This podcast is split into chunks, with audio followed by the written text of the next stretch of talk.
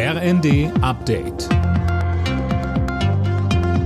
Stündlich neu. Auf den Punkt informiert.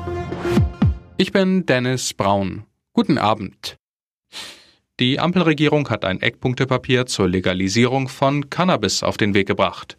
Der Plan, Erwachsene sollen bis zu 30 Gramm für den Eigenbedarf besitzen dürfen, der Verkauf soll staatlich geregelt sein.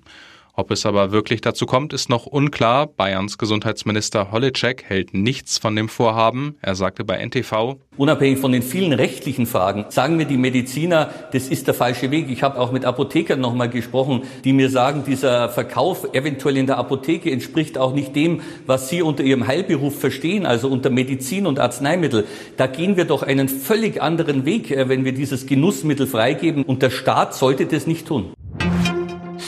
Der Hamburger Hafen verteidigt den China-Deal gegen Kritik. Mit einem Anteil von weniger als 25 Prozent an einem Terminal erhält Peking keinen Einfluss auf die kritische Infrastruktur, sagte die Chefin der Hala, Titzrath.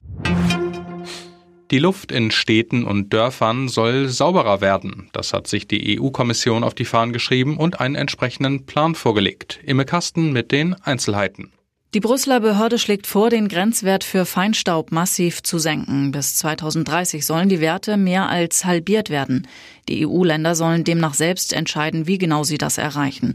Auch beim Abwasser will die EU-Kommission strengere Regeln einführen. Der Plan, Hersteller von Medikamenten oder Kosmetik sollen sich an den Kosten für die Reinigung des Abwassers beteiligen.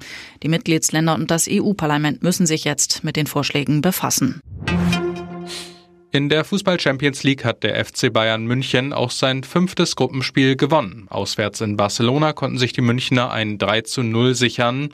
Im Achtelfinale stehen die Bayern eh schon. Leverkusen hat sich als Gruppenletzter 2 zu 2 von Atletico Madrid getrennt und Eintracht Frankfurt sicherte sich ein 2 zu 1 gegen Marseille. Alle Nachrichten auf rnd.de